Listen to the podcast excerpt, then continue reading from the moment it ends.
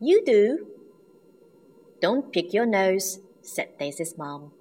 You do, said Daisy. When? said Daisy's mom. In the car on the way to Nanny's, said Daisy.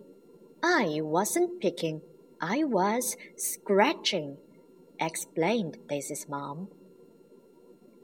Don't slap your soap, said Daisy's mom. You do, said Daisy. When? said Daisy's mom. On Saturday, when we had chicken noodle, said Daisy. That's because I'd been to the dentist, explained Daisy's mom.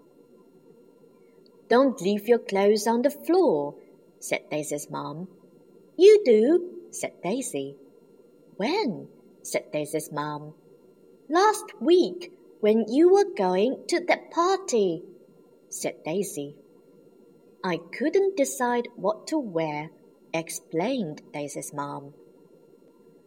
Don't wear your wellies in the house, said Daisy's mom. You do, said Daisy. When? said Daisy's mom. Last weekend when you came in from the garden, said Daisy. That's because I had to fill the watering can, explained Daisy's mom. Don't keep fidgeting, said Daisy's mom. You do, said Daisy. When? said Daisy's mom. In the church, at that wedding we went to, said Daisy.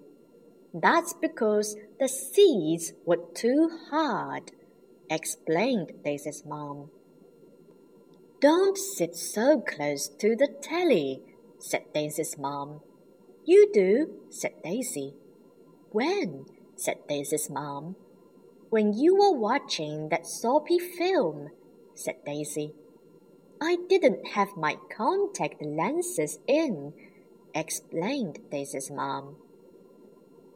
Don't talk with your mouth full, said Daisy's mom. You do, said Daisy. When? said Daisy's mom. When your jacket potato was too hot, said Daisy. I wasn't talking, I was blowing, explained Daisy's mom. Don't lollop, said Daisy's mom. You do, said Daisy. When? said Daisy's mom. Last Monday evening, said Daisy. I'd just done my exercises, explained Daisy's mom. Don't eat all the nice ones, said Daisy's mom. You do, said Daisy. When? said Daisy's mom. All the time, said Daisy. That's because I only like the nice ones, explained Daisy's mom. Don't keep saying you do, said Daisy's mom. You do, chuckled Daisy. Daisy's mom put her hands on her hips and looked Daisy straight in the eye. I do not keep saying you do, you do. You just said it twice, giggled Daisy. Right, who deserves a good tickling? laughed Daisy's mom, chasing Daisy into the garden. I do, I do, squealed Daisy.